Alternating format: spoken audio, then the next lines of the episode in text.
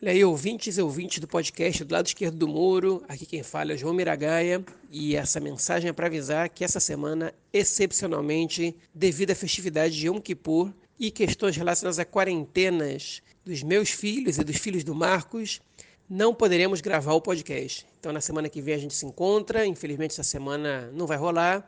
Mas, enfim, não foram muitos acontecimentos também. Uma semana dos Yamim Noraim, que são os dias que vêm entre Rosh Hashanah e Yom Kippur. São uma, é uma semana muito tranquila em geral em Israel, com poucas novidades.